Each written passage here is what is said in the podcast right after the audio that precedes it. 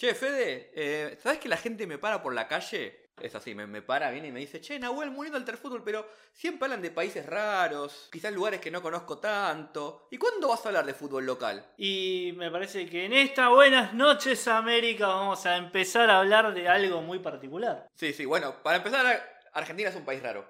Un país, Un sí, país raro. Pero tiene, aparte, momentos muy raros en el fútbol y uno de esos momentos lo protagoniza nuestro personaje de hoy, que es nada más y nada menos que... Marcelo Hugo Tinelli. Vámonos más.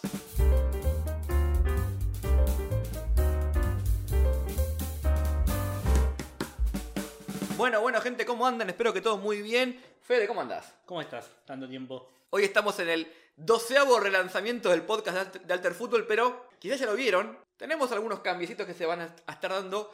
Para empezar, tenemos editor. Exacto.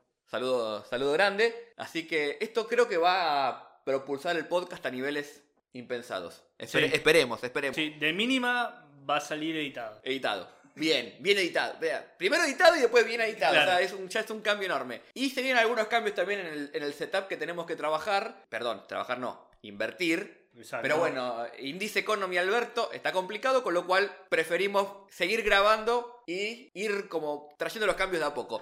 Pero Alter Fútbol sigue. Sí, y bueno, vos dijiste in this economy, economy Alberto. Sí. Podemos hablar tranquilamente de uno de los tantos aliados que también tuvo. Sí, sí. Bueno, primero lo primero. ¿Por qué vamos a hablar de Tinelli? Porque con Fede estuvimos hablando y queríamos hablar también un poco de fútbol argentino. A ver, nos escucha gente de toda América, de toda Iberoamérica, también de España. Sí. Así que les agradezco con, con el corazón. Pero la enorme mayoría de la gente que nos escucha es de Argentina. Exacto. Entonces, queremos también empezar de a poquito a mechar fútbol argentino, pero primero hacerlo atractivo para quien no es del país y que entiende lo que vamos a hablar.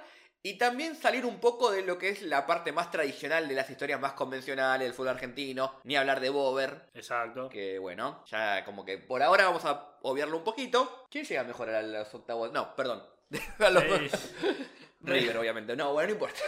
Si le compraron el sorteo. No, no fui yo. No fui yo el que dijo eso. Cuestión. Queremos hablar de fútbol argentino. Entonces, en esta, en esta sección, segmento, que lo hemos denominado Alter Fútbol Argentino, obviamente. Exacto. Queremos hablar como de personajes o de la rosca política, de todas las cosas que nos gustan del fútbol en general y que hemos hablado de otros países, de cómo a veces las figuras, los futbolistas se meten en política, o cómo la política entendida ya a nivel más extenso. La sociedad interactúa con el, con el fútbol, pero bueno, de esta perspectiva un poquito más, más local y con todo lo que está pasando en San Lorenzo, me parece que Tinelli es una figura central por muchos motivos. Vamos a hacer una pequeña introducción a cómo es su vida, cómo llega hasta acá, lo va a hacer Fede aquí a mi lado, pero también queremos hablar un poquito de algunas cuestiones un poquito más profundas, si se quieren, teniendo más que ver con, el- con cuestiones de política, de sociología o de la sociedad más que sociología, para entender un poco no solo a Tinelli como personaje, que parece un personaje muy interesante, eh, y yo creo que ustedes nos van a acompañar en ese, en ese interés a lo largo del capítulo, sino también, ¿cómo decirlo, Fede? Pensar a partir de Tinelli. Es decir, usar a Tinelli para pensar algunas cuestiones de cómo funciona el fútbol, no solo en Argentina, sino en todos lados, ya lo hemos visto, pero darle esa vueltita de roja que también creo que es un- una de las marcas de este, de este podcast. Sí, una de las cosas principales que hemos hablado muchas veces, me retrotraigo a uno de los primeros, diría yo, capítulos de Alter Fútbol, que es lo que tiene que ver con la simbología o lo que significa el deporte para un montón de pueblos, ah, para un montón de, de- de sociedades, de un montón de personas que viven el fútbol de alguna manera particular. Y nosotros hemos nombrado en, algún, en alguno de esos capítulos, hemos tratado de explicar cómo los clubes de barrio, un club chiquito, en ese caso hablamos de, hace un tiempo hablamos de mm, agropecuario que tiene que ver con Carlos Casares, etcétera, y cómo se vive en los pueblos también el fútbol. Bueno, un poco lo que veníamos hablando es Tinelli, en algún punto también tiene que ver con eso, con ese arraigo que tenía el conductor, que tiene el conductor con un pueblo, con una, con una idea, con un, con un club que también es particularmente de barrio grande, Sí. pero de Ciudad de Buenos Aires. Y lo que nos llamó la atención también es Alter Fútbol, cuando nació, también nació como a hablar de la política, esto que recién decía Sí. Nahuel, de la política y cómo se va metiendo en los clubes. O sea, Tinelli es argentina, pero también fue, no sé, eh, hay presidentes que pasaron para también, ¿por qué no ver San Lorenzo como el lanzamiento de una plataforma política que no fue? A ver, nosotros vimos y conocemos casos exitosos de empresarios que saltaron a la, a la, a la política de los clubes y de la política del club después saltaron. Sí, decir el nombre que Mauricio Macri. Pero hay otros en el mundo también, obviamente. Exacto. Entonces, ¿por qué no decir como básicamente el, el Evil Mauricio Macri? El que no pudo. El, que, no pudo. El que no pudo. Bueno, esa es una de las cosas que dice Fede que queríamos analizar acá. Eh, que a veces no todo es tan fácil, que el fútbol tiene sus propios lenguajes, sus propios códigos. Ya lo hemos visto con, por ejemplo, nos vamos de Tinelli, nos vamos a Argentina, Costa de Marfil, Drogba, que se presentó a elecciones de la Federación de Fútbol y perdió por goleada, un poco justamente por no conocer o no esa, esa, rosca del fútbol del día a día de los dirigentes. Bueno, eso nos, nos sirvió a nosotros para pensar un poco, che, acá hay un temita, o hay varios temas sobre Tinelli que quizás a veces no quedan muy, muy explicitados y que está bueno hablarlos, no solo por el personaje en cuestión, que es interesante aparte porque es un personaje muy interesante desde muchos puntos de vista que vamos a tratar hoy, no solo del fútbol, pues sino también como algo general que pasa no solo en Argentina, sino en casi todo el mundo. Exacto. Bueno, si te parece... Vámonos, arrancamos por la historia, Origins, Marcelo Origins, Tinelli Origins. Bueno, como decimos acá, el comienzo.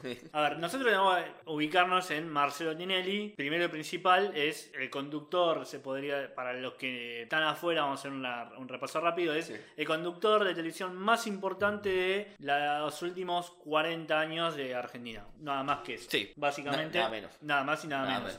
Eh, Marcelo Tinelli hizo una gran productora que fracasó y después se levantó otra vez e hizo otra gran productora que fracasó. Pero mientras tanto, ¿qué tuvo? Tuvo un programa que se hizo icónico durante más de 30 años que estamos hablando de Video Match, después Show Match y ahora creo que es el show de algo Match. No sé. bueno, cuestión. A todo esto, nosotros tenemos a Tinelli como uno de los conductores más importantes y que siempre ha demostrado tener otro tipo de intereses, principalmente con el deporte, eh, metiéndose también un poco en la cultura, con, algún tipo de, de producciones extras no sé, con algunas novelas televisivas como en su momento fue Los Roldán, vamos a salir un poquito del deporte, o sea, como que se fue metiendo en diferentes eh, intereses propios. Pero para repasar un poco, cortar un poquito la, en diagonal la mm, carrera de Tinelli, lo primero que tenemos que ver es, bueno, ¿dónde nació Tinelli? Tinelli nació en un, en un pueblo de la provincia de Buenos Aires que se llama Bolívar. Bolívar se lo decimos para, para las personas que están por fuera, insisto con eso. Es un pueblo que queda más o menos a cuatro, entre 400 500 kilómetros. Si me equivoco en la, diferencia, le pido disculpas. De la... Para eso tenemos editor ahora para que nos corrija. Nos corregís acá. nos corregís acá. Eh, para la de, em, la capital la capital federal.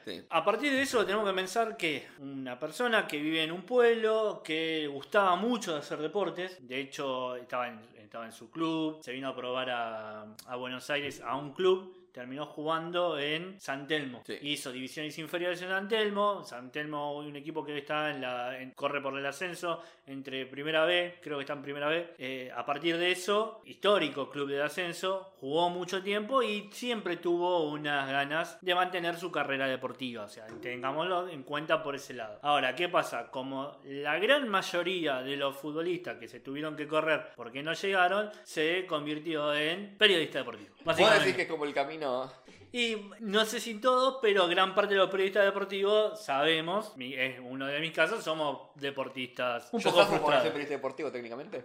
Eh, ¿Vos sos un, futbolista frustrado? No, porque nunca pensé que podía ser futbolista. Bueno, yo soy un tenista frustrado, entonces soy deportista, periodista deportivo. Deportista, periodista me gusta, eh, pero bueno, después lo, después lo salimos. Pero en este caso, como se dio, que, se dio cuenta que ahí había algo más, que a él le gustaba y una forma de estar cercana a los deportes, empezó a trabajar en un lugar muy importante. Trabajaba con eh, el Gordo Muñoz, trabajó en lo que era la oral deportiva, empezaba a salir en las canchas de ascenso, como muchos de periodistas normales que empezamos a salir de todo tipo, que era llamar por radio por, o por teléfono, ir corriendo a decir cómo salió tal equipo, contar los corners, etcétera, etcétera, en cualquier tipo de transmisiones. O sea, básicamente cualquier arranque de aquel entonces, esto, a ver, vamos a tratar de poner como radio para centennials en algún Sí. punto, porque imagino que hay muchos, muchos chicos que, no sé, un chico de 25 años, 23 años, quizá no está tan acostumbrado a ponerse la radio acá y escuchar absolutamente todo, pero en un momento, cuando eran todos los partidos a la misma hora, era muy importante tener los corresponsales en cada cancha. Y era muy importante para las bandas largas y las tiras del ascenso tener ese tipo de corresponsales y eran conocidos también porque, ah, era la persona que cubre eh, tal club en Claro. tal lado. Bueno, en lo que era la oral deportiva o lo- para donde trabajaba, la voz de Tinelli se empezó a hacer conocida haciendo campo de juego, eh,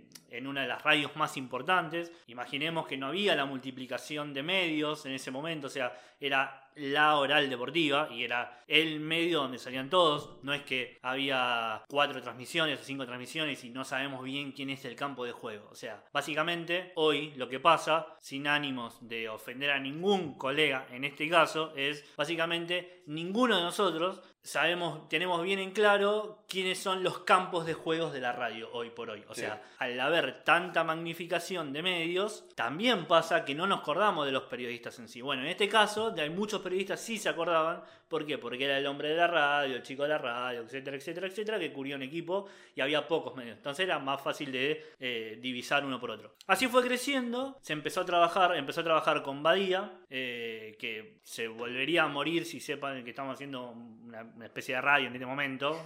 Pero bueno, lo llamó, empezó a trabajar, etcétera, etcétera, etcétera, mostrando también, hablando un poco de deporte, un poco de esto, un poco de lo otro. Después él mismo presentó, parece que estoy haciendo una monografía de Tinelli, pero básicamente va, vamos bien. Vamos, vamos. Después, básicamente lo resumo así, presentó un proyecto o le presentaron un proyecto para un programa de medianoche, que iba a ser el programa más importante de los últimos 30 años, 40 años, que es Videomatch, que en principio, como todos saben, era un, o como tendrían que entender, era un programa deportivo. Donde pasaban bloopers, sí, pasaban las boludeces esas, que eran muy divertidas, igual, acá pueden haber uno. Te estoy haciendo trabajar. Futbolista que va corriendo, mira. Le pegó. Guarda el, guarda el, guarda el alambrado. Uh.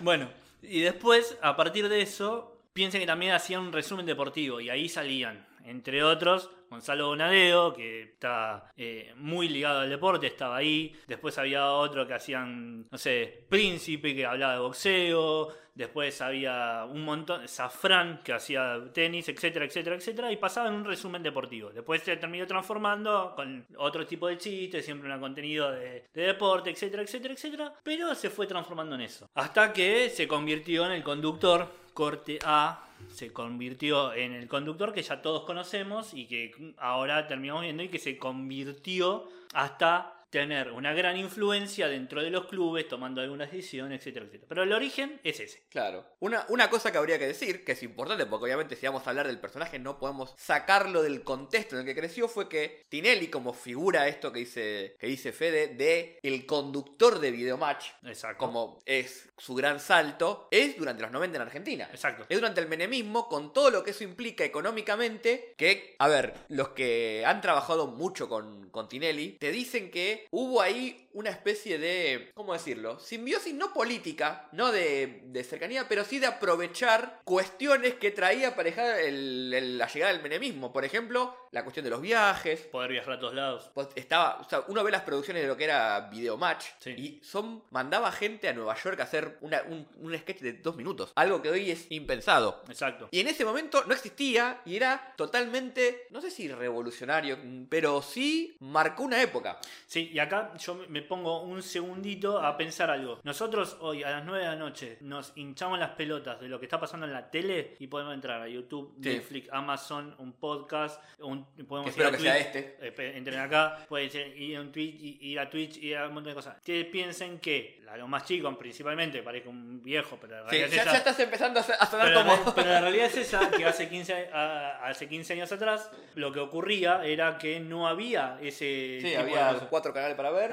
Había cuatro canales de ver y uno lo dominaba con una persona, con una persona, con un, con un show, Sí. que lo que hacía era mezclar humor tomando mucho del deporte, porque siempre el deporte estuvo metido, de hecho la Y mayoría de los... es y esto para mí es importante, no sé si lo ibas a decir, te, perdón si te corté, tomando mucha actualidad. actualidad, claro, haciendo una especie de noticiero, pero más allá del noticiero, a lo que voy es esta idea, esta búsqueda de Tinelli desde el lado deportivo. Sí. El lado deportivo tomado eh, otra vez en diagonal, haciendo chistes, poniendo, no sé, te- tomando eh, los sketches más reconocidos o lo que más recordamos es eh, Y Deportes el Recuerdo. Deportes el recuerdo, sí. que son eh, de fútbol, después los chistes que él mismo hacía con su San Lorenzo. Claro, él, él- él empezó a usar mucho su, su Marca. amor o su... Su sí, marca. su amor, sí. Sí, es hincha, o sea, es hincha de San Lorenzo. Sí. Hoy quizás viendo cómo le está yendo, quizás muchos digan que no, pero es hincha de San Lorenzo. Y eso era una marca personal de él. eh. Hay algo que Tinelli siempre tuvo muy bien, no sé si fue aceitado como personaje, si es genuino de él, la verdad no, no sé por qué no lo conozco, que es que a pesar de ser esto, esto que decía Fede, que fue por por lo menos 10 años la figura que estaba todos los días en la casa de casi todos los argentinos que tenían la televisión, Sí. que es fuertísimo, Es muchísimo. es muchísimo, siempre se mostraba como un tipo de barrio. Un Claro. tipo un tipo normal que estaba eh, conduciendo un programa, Una banda de amigos. una banda de amigos. Y el fútbol era un gran vehículo de eso, porque tenías el chiste con el, con, no sé, con Larry Clay que era de boca, Claro. y la, la, la- la- el ajite, la, la termiada, tenías Sí. esa. Y Tinelli construyó mucho esa imagen de, del tipo común que, bueno, accidentalmente estaba conduciendo el programa más visto de, de Argentina, Claro. pero entonces esa imagen la fue llevando de a poquito y fue como parte de su personaje. Y ahí el fútbol fue algo, yo diría, muy importante porque era ese punto de conexión,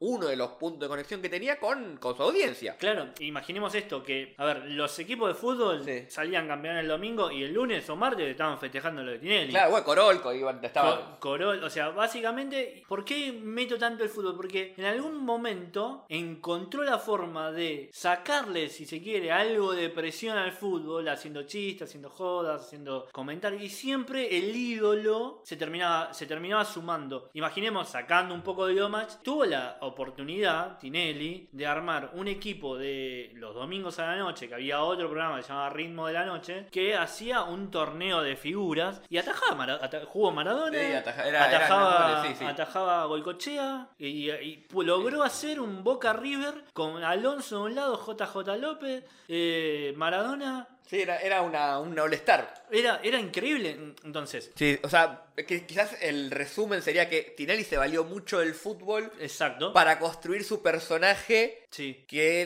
lo, lo llevó a tener lo que para mí es, quizás, y voy a, voy a hablarlo un poco después, su gran activo en la política, Sí. que era esta, su, este, este contacto que él tenía con la realidad diaria del argentino promedio. El argentino, obviamente, de clase media, de las, de los- las ciudades más urbanizadas, obvia- con cierta ideología, con cierto pasar económico, pero ese argentino al que quizás todo político o- y toda marca, toda empresa le quería llegar, quería comunicarse con... Y, y no había tiempos de segmentación de público como ahora, no tenías, como decía Fede, tantos canales, el, el embudo ahí era Tinelli. Sí. El pasaje era Tinelli, Y no, no había otro. Y siempre algo que, que, que voy a, que voy a sumar que parece, casi 30 años después, parece haber vuelto, eh, el chauvinismo extremo. O sea, somos hinchas de la selección y somos hinchas de la selección y seguimos a la selección, gane o pierda, vamos, vamos para adelante, sin una sola crítica, y somos todos argentinos, cuando puede haber críticas. Bueno, en el caso de Tinelli, en algún punto, era eso. O sea, era, somos hinchas de la selección y vamos, acuérdense, 2002, 98, 94, Bueno, de última ahí la-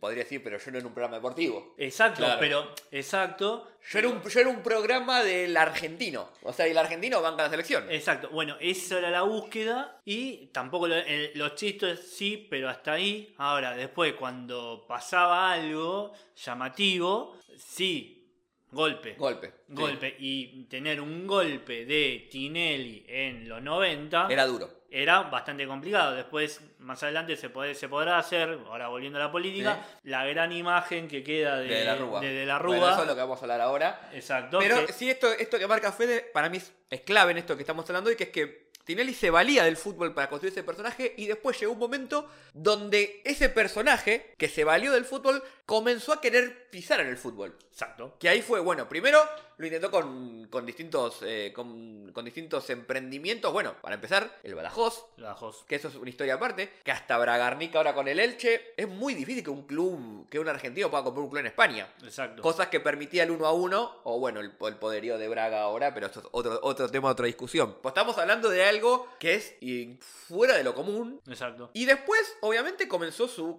su, su participación en su club, que es San Lorenzo. Exacto. Po- po- Podemos también hablar de- del Bolívar, pues está más ligado al vóley quizás. Ujú. Pero en el fútbol fue San Lorenzo, tuvo una primera incursión siempre como empresario, como alguien que aportaba. como- re- repito, siempre, siempre como decía Fede, este lugar más bien, ¿cómo decir? Aséptico, ¿no? De, Claro. bueno, o sea, me meto a ayudar, pero no, me- no, no me... No tanto. No tanto, o sea, no, no es lo mío. Hasta que llegó un momento donde sí se quiso meter Con la cara. con la cara, sea, empezando a poner el- el- la marca Exacto. a jugar la marca Tinelli. Que esto sería como la segunda parte del, del podcast. Ya vimos el origen, que fue Sí. esto que, que bien- muy bien relató Fede. Y ahora viene el ascenso de Tinelli en el mundo del fútbol. Sí. Que yo, ese ascenso y su caída, que es también quizás lo que más gente quiere escuchar, que es obviamente cuando, Sí. cuando cae el héroe o el, o el villano, Sí. hay que explicar un poco que no hay forma de separar la entrada de Tinelli al fútbol sin hablar de su gran capital político, y cuando hablo de política no hablo de fútbol, hablo de política a nivel nacional, que es que Tinelli construyó una imagen, como decía Fede,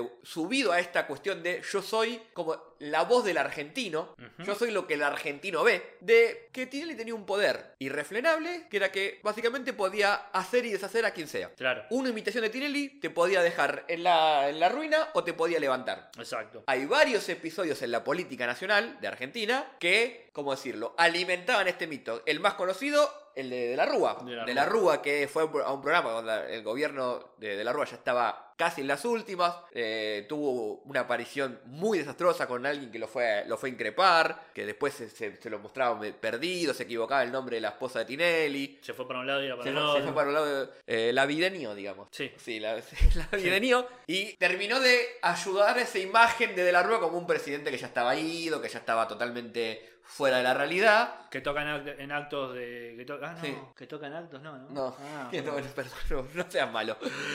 No seas malo con Lito Nevia. Bueno, eh, no, y a ese mito también de que la caída de la Rúa fue por Tinelli lo alimentaba el propio de la Rúa cada vez que podía, que él estaba convencido, al menos públicamente, de que el gran actor o uno de los grandes actores de su caída como gobierno no fue ni la crisis económica, ni la, ni la, ni el- ni la caída en default o el- el- la bajada de palanca del FMI, sino Tinelli. Tinelli. Sí. O sea, Tinelli a partir de De la Rúa construyó una imagen de alguien que tenía mucho poder político a partir de su capacidad de, primero, leer el humor social. Sí. O sea, Tinelli era alguien que sabía en qué momento era posible pegarle a un gobierno o a un dirigente y cuando no. El, un buen ejemplo es Menem. En- o sea, uno podría ver en el trato que tenía Menem hacia el gobierno de Me- eh, Tinelli hacia el gobierno de Menem, uno podría ver como una especie de encuesta. Exacto. Cuando Menem era muy popular, éramos todos amigos. Cuando Menem empezó a bajar, le empezamos a pegar a los reporteros, por ejemplo. Entonces tenía como ese, ese tacto de lo que pasaba en la calle. Obviamente uno podría hacer un análisis un poquito más interesante políticamente, decir que, bueno, ese, ese, esa imagen, ese,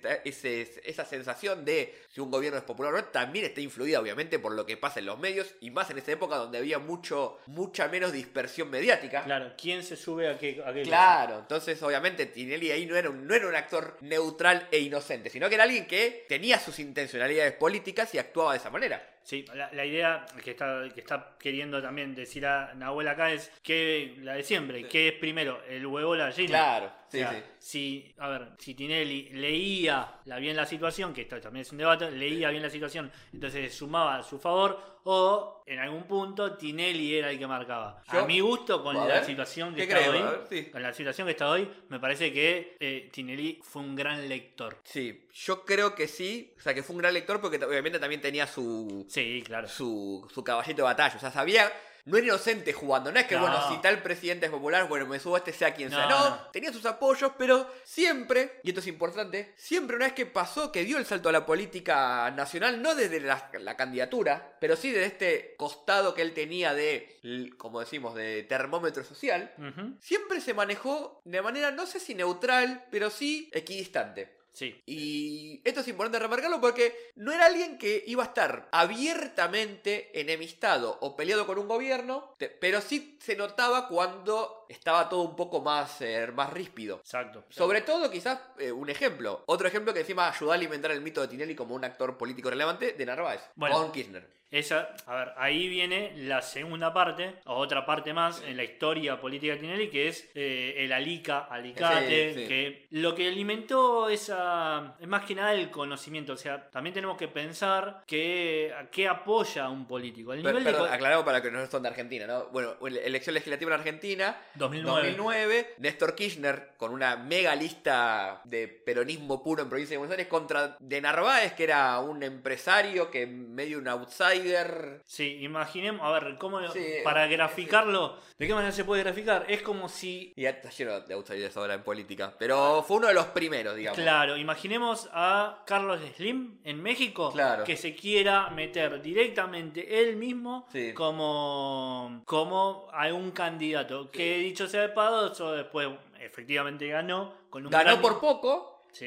Y lo que dice, lo que quedó instalado como mito es que ese poquito con lo que le ganó a- al peronismo fue Tinelli. ¿Por Sí. qué? Por la imitación que hizo de Narváez, que con, con el imitador lo que hizo fue darle mucho conocimiento, acercarlo mucho a lo popular, o sea, la gente se reía Sí. eh, y, y- y se identificaba con el, con el político, al punto tal de que, por ejemplo, habría discursos con la con el con el con el, con el, con el gag del imitador y no con lo de él. O Sí. sea, entonces como mostrando que, eh, que él tenía el poder de torcer una elección, básicamente. Exacto. Y bueno, dicen que el factor decisivo fue que de Narváez fue al programa de Tinelli un día antes de la elección, o uno o dos días antes, y Kirchner no. Y ese fue como el puntito que terminó de decidir todo. Entonces Tinelli tenía en política nacional este poder, supuestamente, pero lo, se vendía así la imagen de Tinelli de alguien que con su programa te podía hacer o deshacer. Sí, ahí yo agrego un par de cositas en, en el medio que me, que me parece en algún punto te daba cierto conocimiento, está claro, está claro, pero principalmente cuando, como siempre ocurre, cuando la gestión es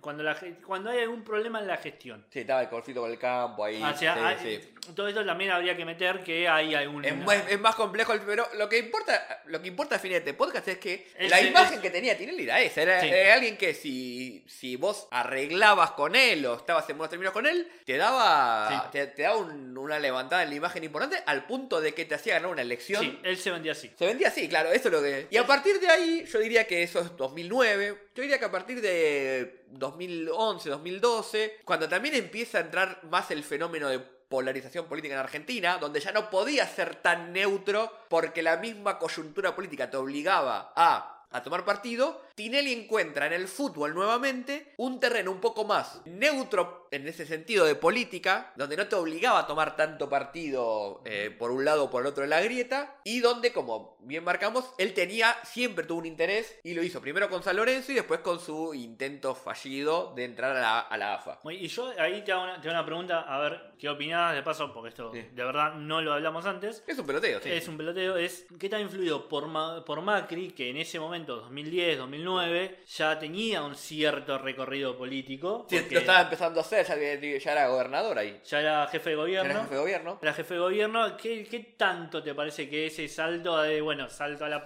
salto a la política del club, me muestro más o menos con alguna intención política? Para mí fue eso. Y puede ser, sí, sí, tranquilamente lo veo así. Es más, yo lo que creo es que, y este fue quizás uno de los motivos de, por los cuales después cuando veamos el último capítulo que es la caída, fue lo que siempre le terminó jugar en contra. El gran problema de Tinelli es que nunca terminó de ser confiable, políticamente hablando. Sí. En distintos términos lo vamos a ver después. Una de esas cuestiones es su ideología. Uno podría suponer por lo que dijo en algún momento, por sus análisis, por eh, lo que hacía en el programa en, en Showmatch, cuál era su ideología política o, con quién jugaba, pero nunca terminaba de ser claro su, su figura. ¿Y cuál es la ideología política? Y eso, eso es lo difícil de Tinelli. Eso es todo el- eso es todo el- eso es una, una de las cuestiones clave de Tinelli que no sabes para dónde juega. Claramente. Que yo creo que esa es la, la gran diferencia con Macri, es que Macri, más allá de cómo se vendía y cómo en el marketing y lo que sea, Durán Barba, siempre fue claro ideológicamente, aparte te- tenía un origen que era mucho más difícil de, de ocultar, en Claro. ese sentido. Tinelli la podía jugar de un día más peronista, otro día menos peronista, un día más kirchnerista, otro día menos kirchnerista, cerca de Macri, no cerca de Macri. Entonces uno nunca terminaba de entender bien para dónde iba. Pero, y acá viene lo importante, una vez que ya das el salto de la conducción de un programa, por más Sí. importante que sea, a la política y al fútbol, ya no jugás más con las con las reglas de tu programa. Claro. Empezás a jugar con otro tipo de reglas. Y con otro tipo de choques. con Otro tipo de choques. Ya tenés que poner la cara para otras cuestiones. Y yo creo que el fútbol es lo que empieza a marcar la caída política de Tinelli. Sí. O sea, no es que a Tinelli le va mal políticamente independiente del fútbol. No, es por el fútbol y por cómo se movió en el fútbol que este momento de gracia que acabamos de describir, que duró varios años igual, donde le salían todas básicamente, era el programa más visto, gastaba millones de dólares en productoras que incluso si después fundían, encontraba siempre la plata de otro lado para recuperarla. Nosotros tenemos que notar algo antes de, de volver a esto que es estos, estos años. Nosotros tenemos que entender y compre- Perdón, agrego algo. Va San Lorenzo, gana la Libertadores. Cuando de- después de este primer intento con, con Ramón Díaz, que fue de Alessandro, después él se va, pero eh, él ahí era un, un inversor. Bueno, pero nosotros, es verdad esto que marca Nahuel, pero nosotros ese, eh, eh, tengamos en cuenta que esa reconversión de Tinelli era tan grande lo de Tinelli, esa reconversión que eh, cuando vuelve a San Lorenzo, ya poniendo la cara, fue, volvió. Primero, eh, después de básicamente haber descendido a un club español, lo do- fundió. lo fundió. lo- dejó de existir el No, Badajoz. Badajoz dejó básicamente Badajoz para que se para que se den una idea hubo tres equipos con esto que nombraba recién de Bragarnik que ahora ahora está acá en el, en el, El- en el En el Elche. Elche. Exactamente después mucho Tres más años, un tiempo un- un, tiempo un tiempo más un tiempo después estuvo un tiempo antes perdón el Leganés con Greenbank Sí. que llevó a Peckerman etcétera etcétera con un montón de argentinos y mucho antes estuvo justamente Tinelli con el Badajoz que para lo que no se ac- para los que se acuerdan o no era un montón de argentinos pero eran como Sí, 11 se 10 llevó- era argentinos la Legión Argentina. Exactamente todos. Que antes, las malas lenguas dicen que también eh, había querido estar con el Extremadura. Sí, que lo empezó, le empezó a dar el seguimiento, que lo mandó con él y después cambió. Igual ahí yo haría como, y ya empezaría a pasar a la, tercera parte, que es esto. Hasta ese momento, Badajoz, Sí. eh, la primera introducción de San Lorenzo, Tinelli era un empresario que Exacto. acercaba plata, bueno, y la visibilidad que le daba Joe Match al, Badajoz y todo eso, pero no se quedaba ahí. A partir de 2013-2014 ya empieza como dirigente. Bueno, ahí lo que a ese punto quería llegar, que es lo que ahí lo apuró y me parece que tiene razón, es salió indemne de dos situaciones. Sí. Salió indemne por su poder mediático, salió indemne porque, entre otras cosas, eh, cuando era inversor de San Lorenzo, después pidió la plata. Claro, eso, eso te lo traigo. Después pidió la plata. O sea, en ese momento había quedado mal con San Lorenzo. Sí, sí, sí, había quedado mal, salió indemne y después retornó. Retornó. Y entonces me parece que ya habiendo más o menos relatado esto de su periodo de gracia, que es más político que en el fútbol, podemos ya empezar a la tercera parte que es su entrada al fútbol y su caída. Así que, editor, sonido de truenos y relámpagos, por favor. La caída de Tinelli. Y como toda caída, nunca la ves venir. No. Siempre como, como, como diría Milhouse cuando se derrumbó el edificio, ¿no? Empecé a ver y se derrumbó. Primero se empezó a caer y luego se cayó. Bueno, porque la caída de Tinelli arranca, si uno quiere, paradójicamente o no, lógicamente en su momento de gracia futbolera. ¿Por qué? San Lorenzo estaba en una crisis, estaba al- a punto de descender, jugó promoción, Caruso Salvador, el Colorado a cuestas. Sí. Que sí, el, el- la- El coladito de atrás, Sí. pobrecito, le mandamos un saludo. le que mandamos no a- esté mirando. Sí, sí. Crisis política en San Lorenzo total. Llega Tinelli como el Salvador. Pero Tinelli no llega poniendo del todo la cara, sino que lo pone a Lamens, que era su doble, básicamente. Básicamente. Es más, hasta físicamente, si uno veía en ese momento a Lamens y Tinelli, eran la misma persona. O sea, Sí. Se parecían físicamente. No, de hecho hay un mito que anda a chequearlo, que, que es insólito ese mito, porque no dan la cuenta aparte. El mito de, de ¿Que son hermanos? No, había un mito que era, que era, que era el hijo, una locura. El hijo lo tuvo lejos a los, locura. a los 10 años. ¿no? Sí, a los 12 años, una locura. Bueno, sigamos. Pero bueno, entonces Tinelli llega a San Lorenzo como dirigente ya. Ahora como vicepresidente, pero como un vicepresidente con, toda la, con la suma del poder. Bueno, una situación no análoga a la actual, pero que podría, podríamos hacer. Sí. Eh, entonces, Lamens era una figura de la gestión diaria del día a día, pero el que tomaba las decisiones, el que ponía la plata para un club que estaba muy mal, era Tinelli. Exacto. Tinelli con eso, o San Lorenzo, se, re- se- se refuerza bien, lo lleva a Bausa y gana la Copa Libertadores, el gran, o uno de los grandes, eh, ¿cómo decirlo? Sí, uno de los, las grandes eh, estigmas que tenía San Sí, Lorenzo. la gran deuda. de La gran Lorenzo. deuda junto a la otra gran deuda que es la Vuelta a Boedo, que también la logra en algún punto con, con, bueno, con esa dirigencia donde compra los terrenos que le habían sacado la dictadura en su momento, Exacto. hace el arreglo con Carrefour, saca todas las, las 30.000 leyes que sacó con... Sí, Una, una cosa más, hay un punto que ahí sí hay algo de rosca, que es para conseguir esas leyes, para conseguir Sí. la rezonificación, etcétera, etcétera, etcétera, y todos los- todas las, las interminables vueltas a Boedo hasta el momento, eh, que básicamente ya volvieron a Boedo, hay que ver de qué forma, pero volvieron. Eh, todo eso también había un cierto tira y afloje con el gobierno de Macri, con- con de el la ciudad en ese momento y bueno, con la reta después, pero sí, obviamente tuvo, pero siempre es interesante esto, porque toda esa parte de, de júbilo en San Lorenzo era con Tinelli, obviamente como figura central, pero siempre en, en ese lugar de, en, en esa tónica que tuvo toda su vida de no, no ser siempre el frontman. Era Lamens con la banca de Tinelli, Un armador. un armador, claro. Y también con esta cuestión de políticamente, como, como bien decía Fede, de, bueno, ahora sí tengo que empezar a hacer un poco más de rosca con la política en general, pero nunca de una manera muy, muy ideológicamente marcada. O sea, tenía que negociar con el gobierno de la ciudad, que era el, el PRO, lo hacía, pero si necesitaba algún, algún favor, como lo necesitó del gobierno en ese momento de Cristina Kirchner, con la que tuvo más peleas incluso, Sí. también, lo, lo- también lo hacía. En el medio estuvo el fútbol para todos. Y ese es uno de los- puntos a los que quería llegar porque la caída para mí de Tinelli arranca mucho antes de lo que todo el mundo cree. Estamos más o menos 2014, 2015 como el- en la época donde Tinelli en el fútbol estaba en la cresta de la ola. 2013 te diría yo, 2013 2014. 2013-2014, claro. Sí. Y después, obviamente, de que estaba en la cresta de la ola, llega el- la idea de Tinelli de darle el gran salto, que es la AFA. Exacto. La AFA, que es como, era como su objetivo de San Lorenzo, hacer el presidente de la AFA, tras la muerte de Julio Grondona, se abrió un vacío de poder enorme en la AFA, que Tinelli me parece que vio, es mi momento, es ahora. Y yo creo que, bueno, hubo, hay mucho para hablar de cómo Tinelli se quiso meter en la AFA, para mí, sobreestimó mucho su capacidad de, de aunar fuerzas. Para mí pensaba que, bueno, soy Tinelli el modernizador, Y todo van a venir todos at- atrás mío, cosa que no pasó. Obviamente la vieja guardia de Segura y el ascenso con el Chiqui Tapia en ese momento como la cabeza se le pusieron de contra. De hecho se le arma, como dice, como dice Seba Varela, Varela del Río, los Avengers con esa lista Sí. que tenía toda la figura. Tenían Angelici, eh, estaba... La política. La política de todo, la- todo el arco político y todo el arco político del fútbol, o sea, de la rosca interna del fútbol argentino,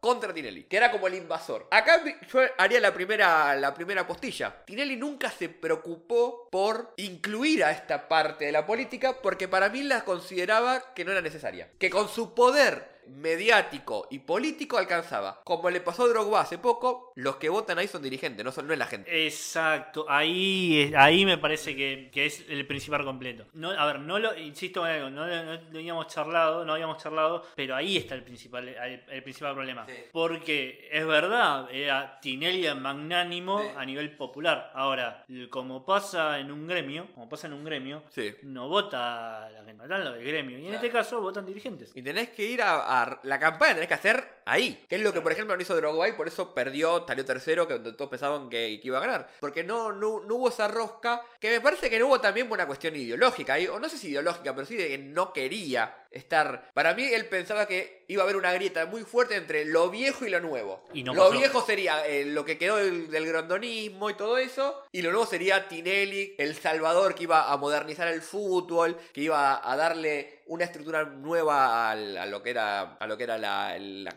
composición, no solo política, sino de cómo se organiza el fútbol de la AFA. Sí. Esta cuestión que siempre vendió él de que él es un, un hombre de los medios que tiene un- una capacidad de, ¿cómo decirlo?, de la creación del producto, el famoso de Exacto. product. De Bueno. product, o sea, nace un poco con Tinelli diciendo, yo soy capaz de mejorar el producto que vende el fútbol argentino al mundo. Y ahí hay un, y ahí hay un detalle que pasó mucho antes, incluso en 2015 por un tema de tiempos. Sí. Una pelea muy grande con Máximo Kirchner. Sí. No sé, en el momento, porque cuando entra, una de las maneras de entrar de Tinelli a la AFA también fue como eh, cargo de una especie de las transmisiones deportivas. Sí. Gran parte del fútbol para todos, que fue, bueno, todos más o menos conocemos, para los del exterior incluso es un plan gubernamental en el cual se pasaban los, los Todos los partidos. todos los partidos, todos los fines de semana a cargo del Estado. Sí. Básicamente eso. Y está un poco involucrado Tinelli en las transmisiones Bueno, deportivas. esto es importante que esto, esto que vos marcás, y perdón que te corte Fede, porque yo creo que hay tres personas, tres individuos, que me ayudan a mí a marcar cómo Tinelli, que estaba acá, terminó acá. Y esos tres individuos son Macri, obviamente, Capitanich, ahora voy a explicar por qué, Sí. y, ah, este es un poquito más difícil. No sé si, si te va a gustar mucho. Porque no es Cristina. No, es Máximo. Tampoco es Máximo. ¿Quién es? Ah, No sé, ah, no sé. te gusta, te gusta, ¿no? Yo voy, voy- vamos por partes. Aníbal. No, no, Aníbal, no. No sé. Aníbal Fernández. Aníbal Fernández, no, no, no. No, esto, esto es televisión en vivo. Esto televisión en vivo, esto- yo yo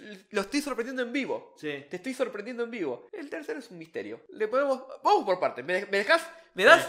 Poneme el hombre de la bolsa. El hombre de la bolsa, sí. ¿Me das cinco minutitos? Sí. Vamos por partes. Porque esto es importante. ¿Por qué la caída de Tinelli yo la refiero a estos tres personajes que vamos a ver ahora? Empezamos con Capitanich. Capitanich, que era el jefe de ministros, el jefe de gabinete de Cristina Kirchner sobre el cierre de su mandato, era el que tenía a cargo el fútbol para todos. Sí, exacto. Tinelli lo llaman, lo llama Capitanich para ser parte del fútbol para todos. Sí. Es más, esto fue en enero, cuando fue toda la, la- esa, la evaluación del 2014, toda esa primera evaluación. Sí, un poquito antes. Sí, pero fue más o menos por esa época, cuando fue los cambios de gabinete. Bueno, lo llama Capitanich. Tinelli se iba a hacer cargo del fútbol para- para todos, como decía Fede, con esta idea de, a partir de mejorar el producto del fútbol para todos, que tenía muchas cosas para mejorar desde el lado de la producción audiovisual, ponerse como el, eh, ¿cómo decirlo? Como, mirá lo que hice. Exacto. Un día antes, yo me acuerdo, yo me acuerdo esa noche perfecto, en una noche random de enero, donde no pasaba nada, un periodista dijo, se cayó todo, el arreglo de Tinelli con, eh, con Cristina, con Capitanich, no va a haber cambios en el fútbol para todos. Obviamente ahí hubo una pelea, no por las cuestiones de producción, sino por peleas de poder. Exacto. ¿Y cuál fue la reacción de todo el mundo cuando Tinelli manifestó su enojo con Capitanich? Es el fin de Capitanich. Exacto. Que vamos a decirlo así, no, no necesitaba mucho de Tinelli para el fin de su carrera como jefe de mito de gabinete, pero sí quedaba esta imagen, uy, lo va a matar con las imitaciones en su programa, lo va a, lo va a destrozar. Y ahí para mí empezó un poco a caerse, a caerse Tinelli. ¿Por qué? Pero de a poquito fuiste como una caída, No fue tan grave. una, una grieta en la pared. Sí. Bueno, pero ahí se empezó, porque no pasó nada. No pasó nada. O sea, le hizo la imitación a Capitanich con las conferencias de prensa, con bla bla bla bla bla bla bla bla. No pasó absolutamente nada. Capitanich siguió con su vida. Se fue cuando se, se tuvo que ir de gobierno por motivos Otro. totalmente ajenos a esta cuestión. Sí. Y sobrevivió. Básicamente, eh, volví, mm, olfatío más o menos para cómo. Yo voy al lado político. Olfatío cómo venía la situación, que era más complicada de la que parecía. 2014, con la, ya el fin del kirchnerismo, etcétera, etcétera, etcétera. Fin del kirchnerismo del poder, ¿no? Sí. Bueno, y saltó otra vez para su provincia, tratar de hacerse fuerte. Básicamente eso fue una de las ideas de Capitanich. Entonces, bueno, tenemos Capitanich, personaje número uno. Sí. ¿Por qué, ¿Por qué lo pongo en Capitanich y no, por ejemplo, Cristina Kirchner o, o alguien del kirchnerismo más fuerte? Porque No ahí importaba. empezó a mostrar que su poder ya no valía tanto. Claro. Entonces, si vos tenés un arma que supuestamente es una, un misil nuclear que te destroza todo y cuando lo tirás no hace mucho efecto, es como, upa. Sí. O sea, la política y la, la política del fútbol se dan cuenta de que mm, acá está pasando tanto. algo. Acá no. Este me, está menti- este me está mintiendo. Segunda persona, Macri. Lo de Macri es mucho más claro, pero yo lo asignaría en dos momentos. Primero, Balotage contra Scioli, Macri Scioli. Todo el mundo en el, en el arco político sabía que, o era muy probable que Macri por cómo se dio la elección, sea el próximo presidente. Tinelli en esa idea de, de ser neutro, primero abo- a- eh, quiere algo como, co- una boludez, pero como un candidato de consenso, antigrieta, Sí. y después se termina inclinándose hacia Scioli. Sí. Sí, al punto Sí. tal de que, por ejemplo, en el balotage lo lleva a Scioli al programa, Sí. buscando el efecto de Narváez, y también como una forma de, de sentar postura y en lo que podría ser una de las primeras veces donde Tinelli marca una, una cierta postura política fuerte, como, mira, entre Macri y Scioli yo voy con Scioli. Obviamente Sí. al modo Tinelli de hacerlo, Tinelli no va a decir nunca yo soy Sciolista, Sí. aguanta el pichichi, sino que Sí, con las armas que tenía, bueno, la tiró. Y alguna declaración Alguna declaración, sí. Sí, sí, sí. ¿Qué pasó? Ganó Macri. Exacto. Uno podría decir, bueno, obviamente la política no se maneja por el programa de Tinelli. Bueno, pero de vuelta, ahí ya empezamos a ver esto, que es que ese efecto que supuestamente tenía Tinelli, bueno,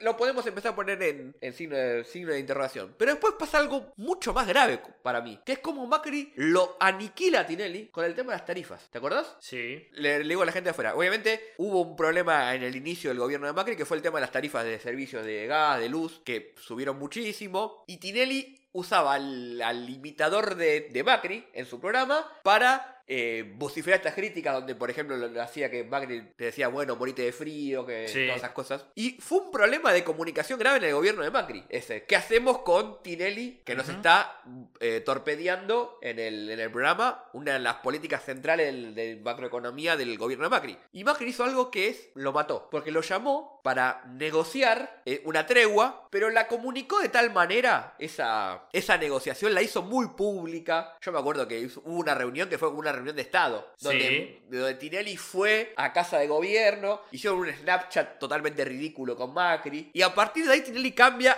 180 grados la Sí. línea editorial. Sí, le ganó. ¿Qué pasó ahí? Lo, lo- lo- lo que mostró eso fue que Lo- se lo comió. Sí. O sea, Macri agarró a Tinelli, lo puso en dos pancitos y se lo manducó. Sí. ¿Por qué? Lo neutralizó con una reunión. Sí, completamente de acuerdo. O sea, cuando la política, la gran política, le quiso poner un freno a Macri, eh, perdón, a, a Tinelli, obviamente con Macri en la cabeza, se lo puso en un toque. Porque Tinelli nunca supo manejarse con esos códigos. Y sobre No. todo con alguien como Macri, que si te, te- te tiene que pasar por arriba, te pasa por arriba. Entonces ahí ya tenemos dos. Y yo diría que hay un tercero, ahora sí, le sacamos la bolsa al... Y es el Chiquitapia. Nah, sí, oh. Obviamente el Nah, Chiquitapia. pero- Ahí te- Pero más bien, poneme, poné, que, que nos baneen el coso, poneme al, al de. Al de coso que dice más bien. Ponémelo, ponémelo. Y bueno, pero Sí, vos- no, si no se claro, te ocurre, se te ocurrió. que le- Nah, pero sí, pará. ¿por qué? Yo decir por qué el Chiquitapia. Primero lo primero. Pero para mí le dio el golpe de gracia. Sí, sí, también eso. Toda la caída política de Tinelli en el fútbol no se entiende sin la elección de AFA donde empata 38-38 contra Segura, una elección donde no podía haber Empatar. 38 y 38. No. No podía. Para mí esa fue la forma que tuvo el establishment futbolero de matarlo a Tinelli, de sacárselo de encima, pero porque no fue ganarle. Que si le ganaban quizás quedaba como Que volvía. volvía podía- la rosca, el fraude. No, ¿qué No. hicieron? Empataron. Empataron y te obligaron a candidato de consenso, la, la- la rueda de prensa con, con Segura diciendo, bueno, al final no somos, no somos tan enemigos. Lo abrazaron al sistema. Sí, sí, sí, mira, sos, como, sos tan malo como sos. Sí, son lo mismo, son lo son- mismo. somos lo mismo. Que esto también es un poco lo que hizo Macri. Cuando Macri, cuando Macri lo llama a Tinelli para juntarse, lo que está diciendo es, lo que le mostró al público es, mirá qué fácil ¿Qué es? que, es, si tanto te jodía las tarifas, que yo te llame a negociar, no, no puede cambiar Sí. tu opinión. No, aparte, bueno, acá yo, yo me agrego algo que, que dice Nahuel y yo coincido con esa parte que es una gran forma de deglutir, porque me parece que esa es la palabra que, que usa la política en diferentes, en diferentes lugares. Mirá, somos parecidos. Mirá Somos que somos parecidos, parecidos. sí. No somos parecidos, ¿eh? Mirá que nosotros tan distintos. Claro, es, Sí, sí. es exactamente eso.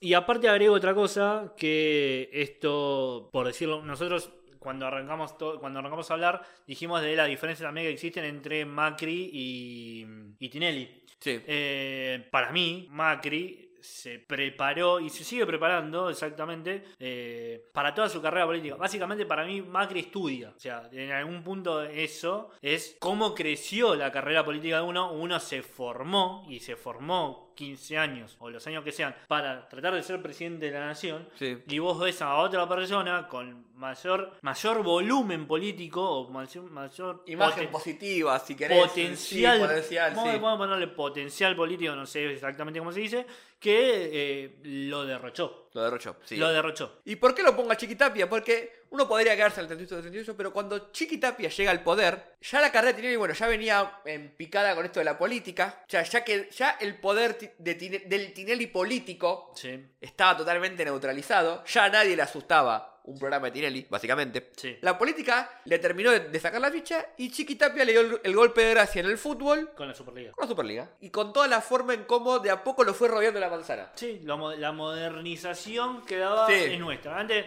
Sí. básicamente, lo que se pide, esto estoy de acuerdo, que acá agrego, es una cosa que, que suele pasar con los estados, es si hay un problema, bueno, el estado tra- tratar de meterse, que es una movida política, es cómo, de qué manera, de qué manera lo, lo podemos frenar. Bueno, nos metemos nosotros para por lo menos legislarlo de alguna forma. Exactamente, estoy, estoy de acuerdo con esto que pasó. Bueno, se necesita una modernización. Bueno, hay que modernizarla, la modernizo yo. No la vas a modernizar. Y que aparte, bueno, vale decir que Chiquitapia lo que logró fue como una encolumnación del todo el arco político del fútbol argentino, Sí, detrás. que no logró Tinelli en su momento como candidato y que lo, lo terminó como de sacar de la escena, que incluso cuando Tinelli quiso volver como, que estuvo como presidente de hasta ahora, eh, Sí, de, hasta la- el año de lo que sea la liga, la superliga, siempre que te cambiando, no tuvo ningún tipo, era una figura totalmente decorativa, era alguien que ya estaba totalmente neutralizado y eso es lo que mostró, y por qué lo pongo al Chiquitapia, y por qué, es que todo el arco político, y cuando hablo de política hablo también del fútbol, le sacó la fecha a Tinelli que no es alguien confiable. Primero, es alguien que ante cualquier problema se borra. Sí. Pasó todo el tiempo. O sea, tiene un problema en un club, toma licencia. Licencia. ¿Tiene algún problema en- en- con, con el programa? Bueno, eh, lo- con alguna empresa la funde. O sea, la quiebra.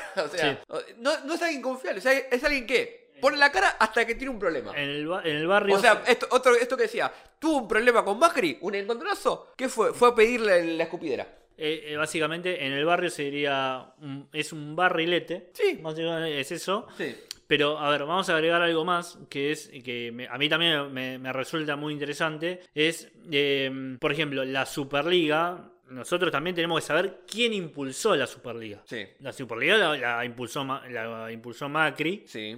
También ahí Para sacarle peso a la AFA. para sacarle peso a la AFA y en una toma de judo que para mí, para mí es extraordinario, lo que hizo el Chiquitapia fue, bueno, ah, sí, Macri viene, que sabemos que Macri y el Chiquitapia no están del mismo lado político, etcétera. No, pero cuando, Pero en algún cuando hay que- jugaron. Pero bueno, Sí. es esto lo que es la política. Cuando hay que jugar, hay que jugar y hay que moverse y de qué manera nos movemos.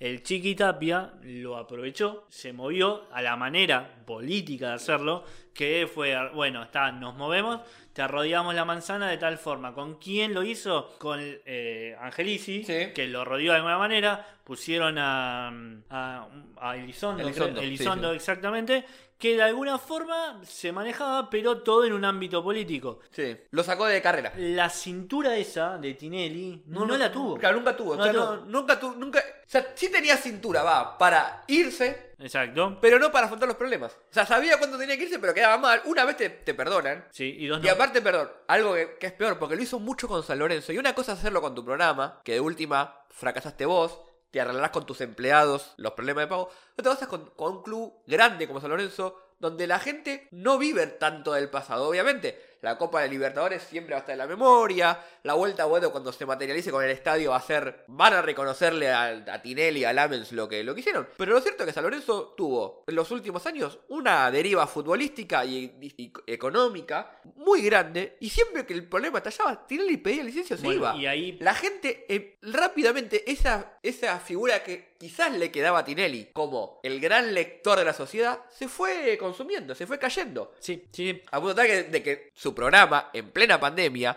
en plena cuarentena, metió 800 personas en un, en un estudio y la gente no es que se lo cobró con él, sea, quedó muy fuera de época. Sí. Quedó fuera de lo que estaba pasando en ese momento. No digo ni que esté bien ni que esté, ni que esté mal lo que hizo. Lo que digo es que no iba con lo que, lo que estaba pasando en la sociedad en ese momento. Sí. Que es lo que siempre se vanaglorió Tinelli. De tener esa capacidad de olfatear para dónde va. Y así como no la tuvo en el programa, en el fútbol no la tuvo ni con los dirigentes, ni en este último tiempo con San Lorenzo y con los hinchas de San Lorenzo, que es tu termómetro porque son los que te votan. Claro, y, a- y ahí también una cosa que, que- que ocurrió es esta. Si nosotros hablamos hoy, obviamente hay, hay un enojo grande, hay un enojo muy grande con los hinchas de San Lorenzo, de, con, por ejemplo, con Matías Lamens, hay un enojo enorme y, y todos lo sabemos.